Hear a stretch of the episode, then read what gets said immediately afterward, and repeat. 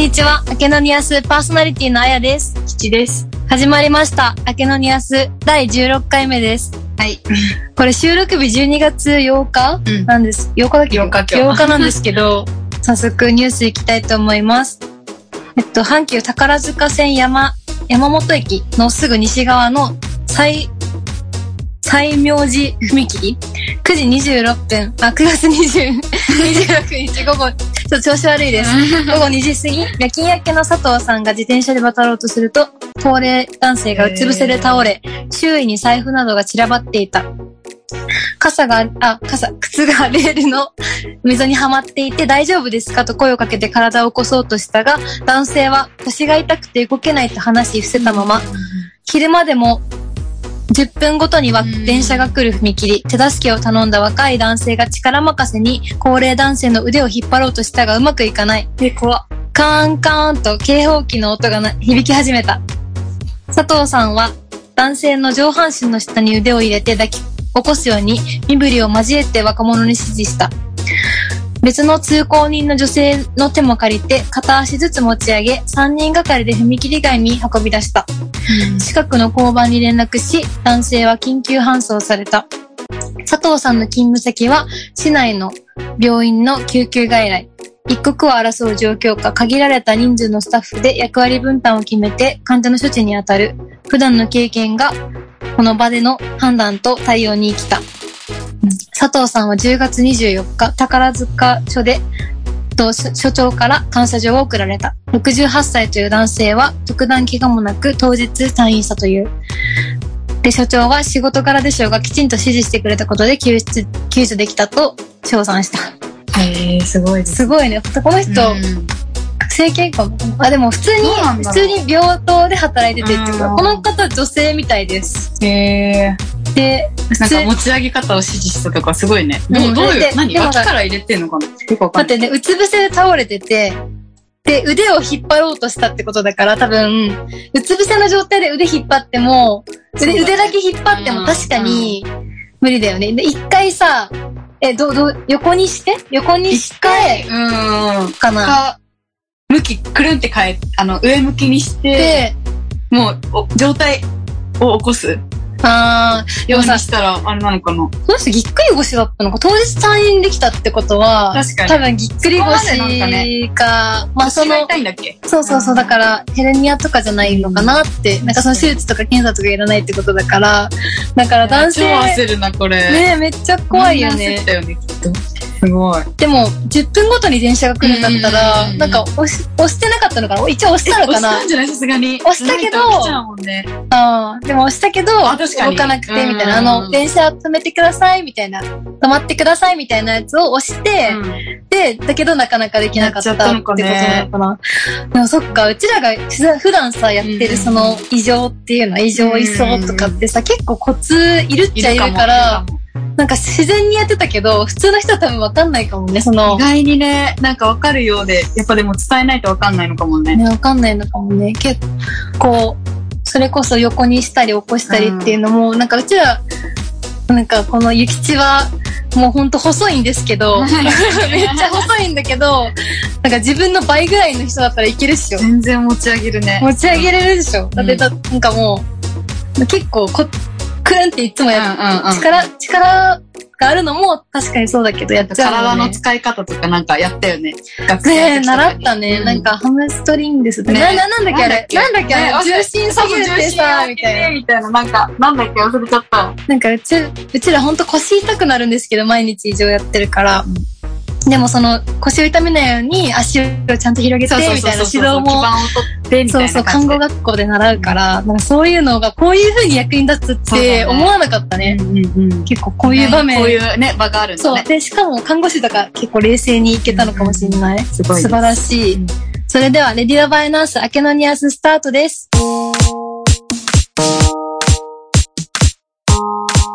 この放送はインターネットラジオ局フィフリネットよりお送りしています。ち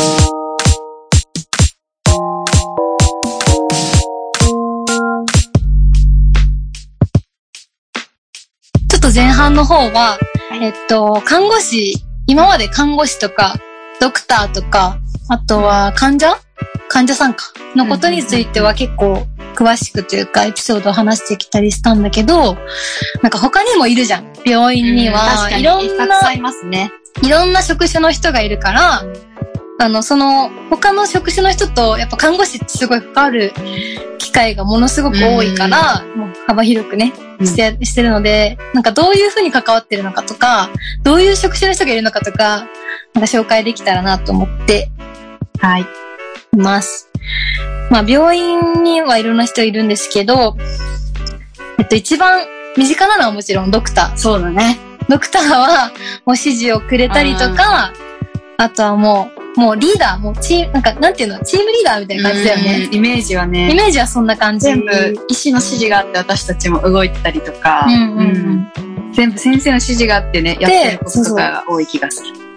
で、意外と、まあ、縁の下の力持ちからちょっと紹介すると、看護助手さん。うんうんうんもう看護助手さんいないの考えられないぐらいいサポートしてくれてて、まあ、異常とかいろいろしてくれてて、あ看護助手さん別に看護師の免許はないけど、うんうん。結構その患者さんのリハビリ連れてってくれたりとか、うんもう本当にシーツ交換してくれたりとか、助かるよね。いないと本当にもう絶対やっていけないぐらい大事な存在で。大事大事。あとは、クラークさんとか、うんジムの人とか、受付の人とか、お金のこと詳しいし、患者さんの案内とかもよくしてくれたりするよね。あとは、理学療法士さん。うちら結構 PT さんとかって呼んでるけど、リハビリの先生ですかね。とか、あと作業療法士さん、OT、OT、PT っうさんって呼んでるんですけど、まあリハビリとか動作について考えてくれたり、主に理学療法士さんは全全身なのかな、うんうん。作業療法士さんはなんか指とか上半身そうそうってイメージ。あと、なんか飲み込みの、あの、あ、それは、訓練とかもしてくれ？あ、ST さんか、それは。そうそうそうそうそう。OT はそうだね、指先の。そうそうそうそう。で、また別に、あ、そうだ、ST さんもい今ます。言っちゃった。うん、ST さんってえ、。待って、ST さんのさ、正式名称なんだっけ？ちなんだっけなょっと調べといてもらおう。えっと、あと薬剤師さん。うんうん薬剤師さんは薬のスペシャリストで飲み合わせとか院内の薬の知識はもうドクターより上です。ドクターに口出せるって言い方するとあれだけど、唯一、薬のことに関して、関してはねいろいろ言ってくれるよそうそうそう、指示っていうか、あの、アドバイスができるっていう感じです。どう飲ませるかも一緒に考えられるのと、うんうんあと JNP さんって言って診療看護師さん。看護師さん、看護師と、えっと、医師のどっちの知識もあって、橋渡しもしてくれるし、引っ張ってってくれる存在。あと、栄養士さん、栄養管理士さん。患者さん一人一人に合わせた食事を考えてて、絶対に入院の日に患者さんのところベッドサイドに行って、うん話を聞いてくれたりとか、ご飯についてのね、話とか、ア患者さんの好みとかも考えてくれたりとかするから、すごいな。ちなみにさん ST さんはあ、言語聴覚、そうだそうだそうだそうそう、言語聴覚。そうそうそうなんかあの、言葉の訓練とかも一応してくれたりとかするのですごい大事な。発語とかね。うん、発語大事ね。そうそうそう。脳外科とかね、結構真そう、真剣なこととかねと。かあるとね、喋りづらくなったりとかあるから。そういう訓練とかもしてくれて、そう、理学療法士さんだけが結構有名な、有名だけど、3種類、3種類っていうか、うんうんリハビリストには所属してくれてるかな。っていうのと、臨床工学技師さん、レントゲン CT、MRT の検査を行ってくれたり、まあ、その他で言うと、まあ、歯科衛生士さんとか、社会福祉士さんも、まあ、病院、うんうんうん病棟だったらいるかな、みたいな感じ。で、まあ、メリット、この人たちと協力するメリットは、なんか、質の向上とか視野が広がったり、ニーズに対応できたりするよっていうのと、うん。まあ、そのさ、多職種連携がさ、もしなかったら、だから他の人、それぞれが孤立してたら、うん。無理だよね。うんうん。まず、か単純にさ、看護師の業務量増えるじゃん、絶増え対。るね。ね。私、患者さんをなんか家に返しづらくなるよね。結構、どういう時に多職種連携するかって、やっぱ病院って一時的な通過点であって、やっぱ病院から退院するのをみんな目標にに。してるから、あの、家で、家でも施設でも退院っていうのをみんな目標にやってるから、そういう時にどうやって家に帰そうっていうふうに協力をしてるので、家に帰しづらくなっちゃうかな。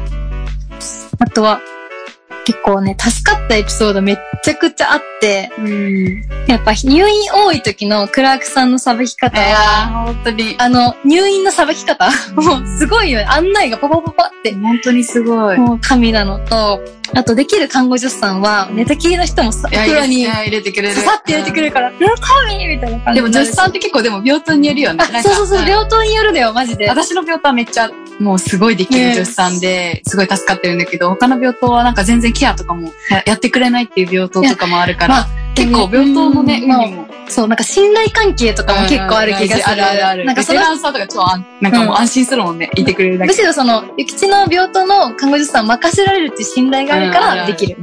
で、検査出しとかも早いし、まあ、病棟によって全然やることも違う。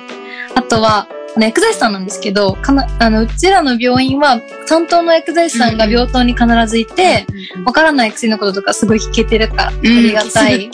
病棟にね、何人か毎回ずっといて、うちらの病病院は。で、いつも聞いてわかんないことあれば。と、胃薬、痛み止めとかさ、種類めっちゃ豊富やん。そうだねあと、作用バラバラだからうん把握大変なのを毎回聞いてたかも、名前違うけど飲み合わせ絶対 NG な薬とか。そうそうそうそう名前変わるんよねなんか、ジェネリックとかもあるとマジでわかんなくなっちゃう。薬剤師さんもすごいよね。毎回ね、覚えてんだろうけど。うん。本当に頭がいいと思う。あと、あとなんかリハリハビリ普通にさ、あのさっき言った PT、OT、ST さんがいてくれるから、リハビリっていう部分をもう任せられるから、看護師がケアにその分集中できるのはあるからすごいありがたいなって思った。たまにトイレ。レ連れてってくれるリハビリのね人は神だよね。本当に嬉しい。なんかうちらが連れてくよりすごいさ、リハビリの時間内でやってくれるから、なんか患者さんにとってもいいし、みたいな感じだしね。でもね、PT さん私実習の時はすごい苦手で、え、そうなのなんか超優ね、しくしてくれたけど。優しくしてくれたけど、なんかすごい、なんかリハビリのことわかんないけど、めっちゃ質問いっぱいされて、苦手えだったけど、でも、就職したら、あ、こんな優しいんだって、すごいびっくりした。確かに、いろいろ聞かれたらなんか、え、なんで、えみたいな感じになるよね。確かに。そんな感じだったかな。えーあとは、JNP さんあ、やっぱりもう、なんか科にももちろんよるけど、まあドクターに聞けないこととか、あのなんか内科とかはさ、うん。点滴とか検査が多くてうん。治療方針もバラバラで、なんか患者さんの病状とかもつかめないことが多いけど、診療看護師さん、JNP さんにはもう聞ける。なんかもう、うちらの味方、味方って、結構ね、あの、もう誰にでも優しいし、看護師の目線でいろいろ指示くれたりとかするから、すごいありがたい。あとはね、番外編なんですけど、同じ看護師だけど、認定看護師っていう職種もあって、まあ、一番有名なのはウォックさんって言って、皮膚排泄ケアとか、まあ、感染管理とか、なんかこう、試験とか受けて、そういう専門の知識をつけてる、うんまあ、看護のケアのプロみたいな人もいいます。確かに病院にいるね。うん。いろいろ褥瘡とかの相談したりとか。ねあとね、こんな多職種は嫌だっていうのもあって、あのね、仕事を頼んだ時に、あからさまに不機嫌になる看護助手さん。助手さん。いや、いたじゃん。だってさ、看護助手さんって、あの、うちらが仕事を依頼ししたことしかできないっていうスタンスなん、スタンスって言ったらあれだけど、スタンス基本的にはそういう。そうそういうあのうちらの指示で。そうそう、うちらの、うちらが、あの、責任を持つので、うんうんきちんと指示をして、それをやってもらうっていうそうそうそうそう。ことなんですけど、だから頼まれるの前提なんですけど、不機嫌にめちゃめちゃなられちゃったりとか、わ。うち1年目だよね。でもわかんない。1年目だからなら舐められたっていうのもあるかもいや、しれないけど。私も、私もだから、もうめっちなんか、ゃ嫌だった、そういう人。でもなんか、すごい、ね、嫌だったね、ほんと。あと、ポータブルレントゲンオーダーって言って、病室で撮影するレントゲンがあるんですよ。ですね。で、部屋に来たら撮影手伝おうと思ってたんだけど、うん全然声がかかんなくって、撮影が終わってたの、なんかオーダー見たら。おえ？って思って電子カルテ見たらね。うんで、病室の前で貼ってたからおかしいなと思って、他の部屋の患者さんを、そしたら他の部屋の患者さんを間違えて撮ってて、あーやば。だから患者か5人みたいな感じで、だから患者確認をなんかマジでしっかりしてほしいなってあ、そうだね。それは、もうダメだね。うん。あとなんか、薬の知識がないのは申し訳ないけど、そんなことも知らないのって言われたりとか。ゆくねさんに？そう、した。それは怖い。だからね、そういう、なんていうの、怖い人も もちろん、まあ優しい人ばっかなんだけど、へーそういうトラブルがないわけじゃない。ままあなくすため、そのトラブルをなくすためにも、なんかうちらはもうほんとちゃんと挨拶したり、確かに正しく情報をね、コミュニケーションめっちゃ大事、マジで。そういうの。で意外と飲み会大事じゃないああ、確かにあの場ね。うん、飲み会で仲良くなるのもめっちゃ大事だなって思った。明けのニュス後半も続きます。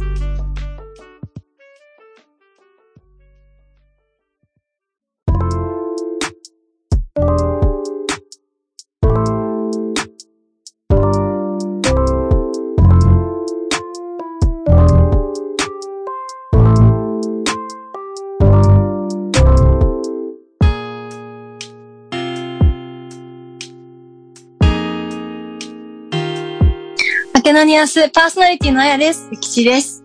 と後半は私たちが大好きなカンゴルーの、カンゴルーの掲示板をまた更新されてたので、本当ですもうこのコーナー、このコーナーにしちゃおうかなって迷ってんだけど、うんなんかもうちょっと紹介し、どんどん紹介していきます。勝手にね、うちらがやっていくっていう。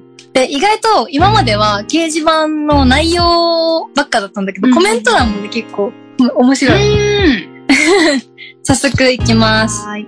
えっと、1年目のアースさんで、私は今看護師寮に住んでいます。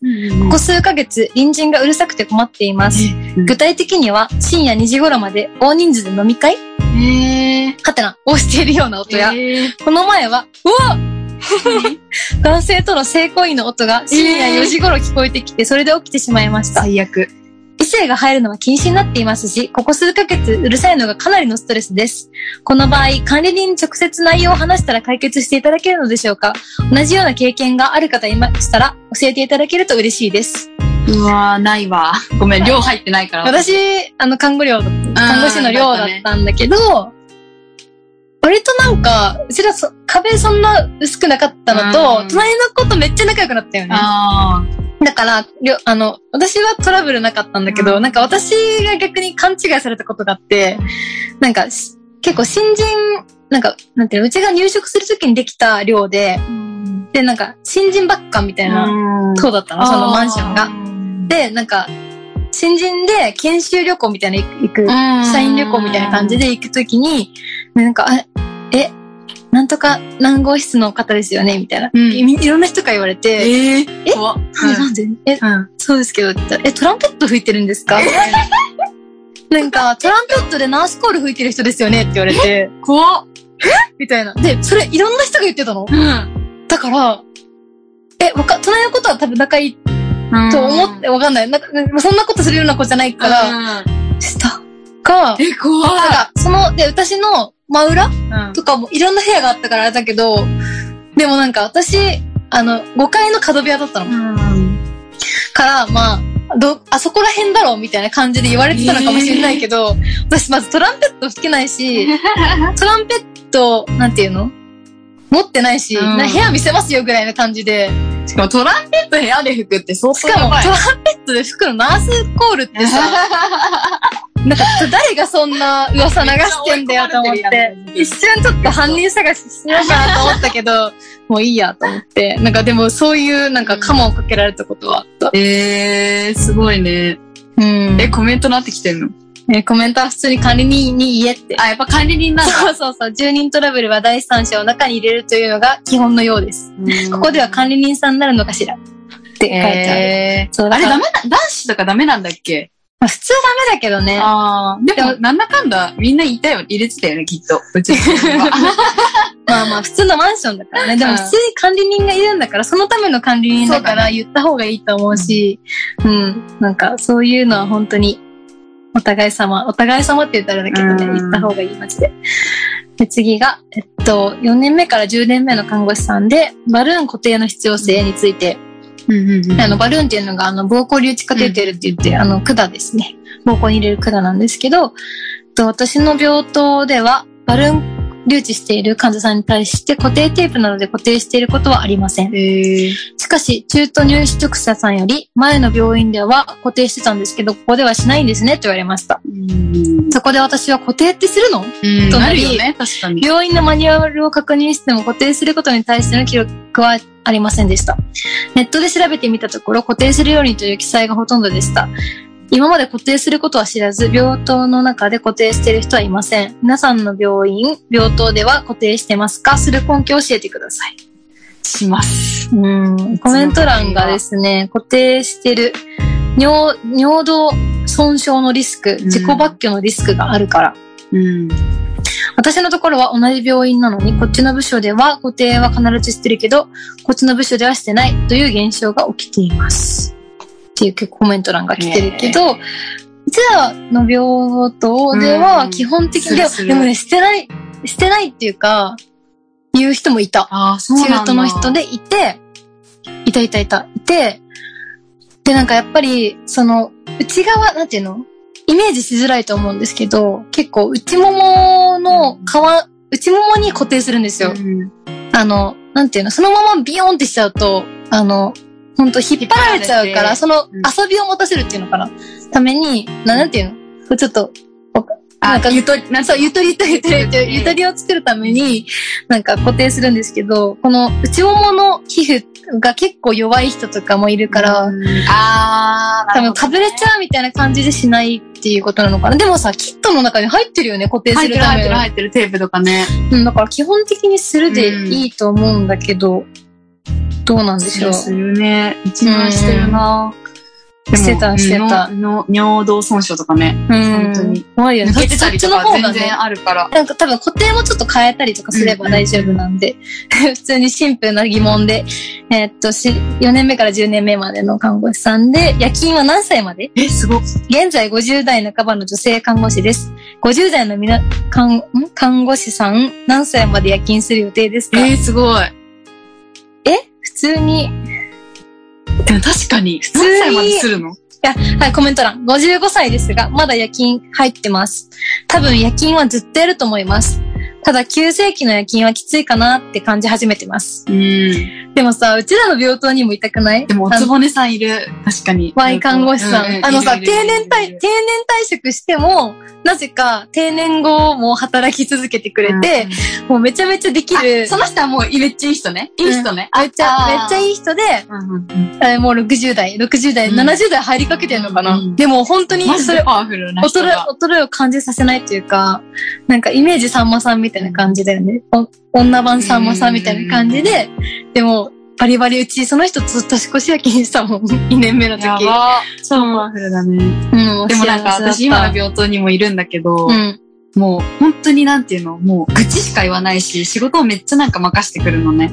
あーあの人ね、あの人ねもう。腰、とか痛いんだよね、みたいな感じで言ってくるから、じゃあもう夜勤やんなきゃいいじゃんってめっちゃ思うんだけど。ああ、わかる人にもよるな。なんかそういう本当にめっちゃいいパワフルな人もいるけど、うーん。だから自分の体調とね、相談してうんやるでいい気がするけど。そうね、もううんそこまで50代に無理しもなくていいよ。ってそう思っちゃうね。確かにやめられるよりはいいだろうからね。じゃあ最後かな。はい。患者家族からの質問への対応。緊急入院が多い病棟に勤務しています。主治医や治療方針が数日後に決まることもあり、患者や家族への IC も後日になることが多いです。うん高齢者や認知症の患者さんもおり、患者から家族へ確認ができないため、家族から状態について聞かれることが多く対応に悩んでいます。今までは電話の場合は電話ではお伝えできませんとお断りし、荷物の受け渡し時なのに直直接質問されてもなるべく医師からの IC につなげるようにしていました。偉い。。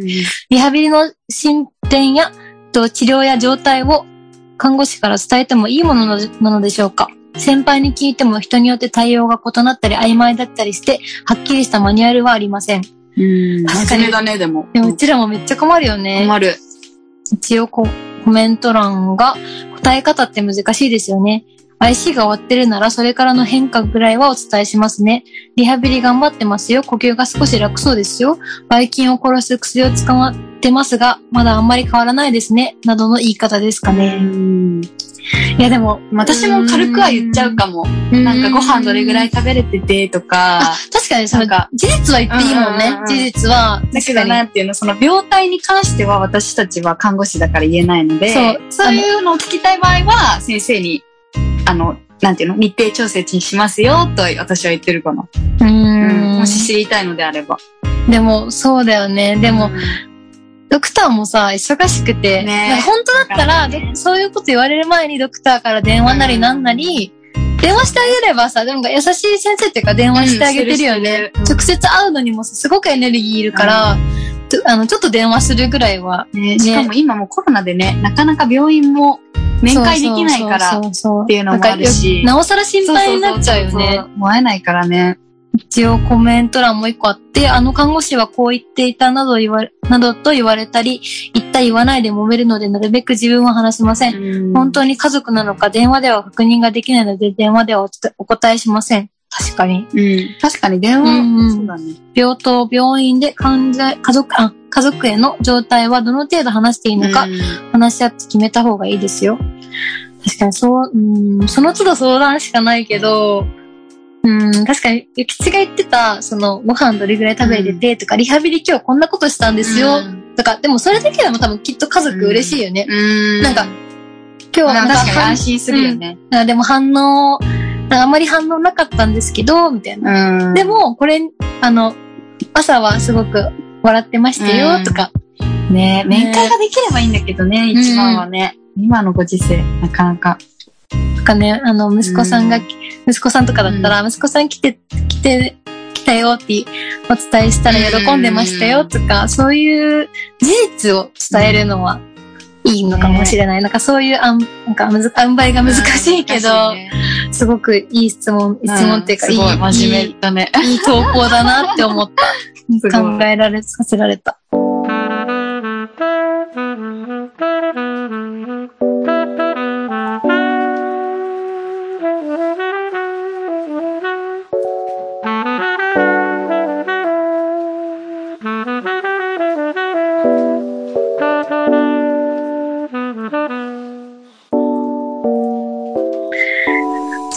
別れの時間が近づいてきました。この番組では皆さんからのお便りを募集しています。看護師の私たちに聞いてみたいことありませんか？質問、感想も募集しています。専用メールアドレスは、あけのにあす、at pifrinet.com。その他、インスタグラム、ツイッターアカウントへメッセージ、コメント、DM、もしくはリプライなどでお送りください。インスタグラム、ツイッターにて、あけのにあすと検索してみてくださいね。ピフリネット公式ツイッターは、アットピフリネット。公式フェイスブックは、facebook.com スラッシュピフリネットですので、そちらもぜひチェックしてみてください。私なんかすごい最近、いいことを思いついたんだけどさ、なんか結構、あの、有給取れないじゃん、看護師って。取れない。で、うん結構、ゆきちはさ、真面目にうん。体調不良とかもあんまりなく、ないね。まなくさ、ち遅刻とかもなく、うん。なんか、ちゃんと行ってるじゃん。出社してる、うんうんうん出社ってか、し出勤してるじゃん。だから、なんかそういう人がさ、結構バカを見るじゃないけど、うん、損するよね。損すしちゃうじゃん。うんだから、体調、なんて、良好休暇。あったらさ、かめっちゃモチベーション上がんない？上がる上がる。あの、皆勤賞そうそうそうそう。で、翌年はなんか10日間有給もらえますそうそうそう絶対もらえますみたいなね。一日リフレッシュ休暇増えますみたいな。あ、確かに、それだったらでもで、も、まあ、だから、そし、なんか今日さ、実は昨日ゆきちが誕生日がね、あ、そうですね。あの誕生日っていうか結構近くうんてう、ん。お祝いしてて、なんか今朝、まず仕事行きたくないみたいな感じで言ってたから、ずっと考えてて、なんか正直に言ってる方がバカ見てるなと思って。うん、でも、でもそうなっちゃうと、本当に体調悪くて、すごい連日休んでる看護師さんうん。もいるわけじゃん、中には。とかが、なんか、ちょっと、痛い、なんか、うん。ちょっと、えー、私はみたいな感じになっちゃうかなと思ったけど、でも、それ、それと引き換えにでもさ、体調良好休暇っていうかさ、が解禁休暇みたいな、うん休暇みたいな、いっぱい働いてくれたから、ちょっと休んでいいよみたいな休暇、うん一日でもさ、年に一回でもあったらさ、たらなんか認められた気がしてめっちゃいいね。そうそうそうそうそう。だから、これよ、めっちゃいいアイデアじゃないと思ったんだけいやぜひちょどっ。とつ作ってほしい だからさな。お、願いします。私もう退職しちゃったからあれだけど、意見箱に書いたら、そういうの作ってくださいって言って、一日でいいので、みたいな。だって、だってさ、私辞めるときに3日しか、だって60日ぐらいやってたんだよ。そうだよ3日。しか使ってないの？3日しか使ってないんだよ。ばい。だから50日分ぐらいの有給どこ行ったって感じよ。しかもお金になんないじゃん、有給っ。て。退職金しかもらってないから。お金になればいいんだけど、そうそうそうそうそうそう、マジで。なんか何にも、ただのね、今まで頑張ってきた分がもうパーになっちゃうからさ。だったら、ぶっちゃけよ、変な話よ。だから、もう、体調悪く、うんうんうん。あの、体調の悪さに敏感になって、言い方言い方。敏感になって、休んだ方がいいんだよ。あ今日ちょっと体調悪いかも。悪いかも、みたいな確かに。感じだから、なんかマジでそういうの作った方がいいかなって、なんか最近思ってる。確かに。すごい具体例だったら、みんな頑張れるし。頑張るでしょ、うん書いて書い私て。休んでる人も別に、それがあるから、なんかちょっと休みやすくはなる気がする。そうえ今本当に体調悪い人も。市長さんにちょっと言ってみて、マジで。次回は、えっと、1月2日、年明けですね。うん次回もお楽しみに。以上、明けのニュースインターネットラジオ局ピフリネットよりお送りしました。バイバイ。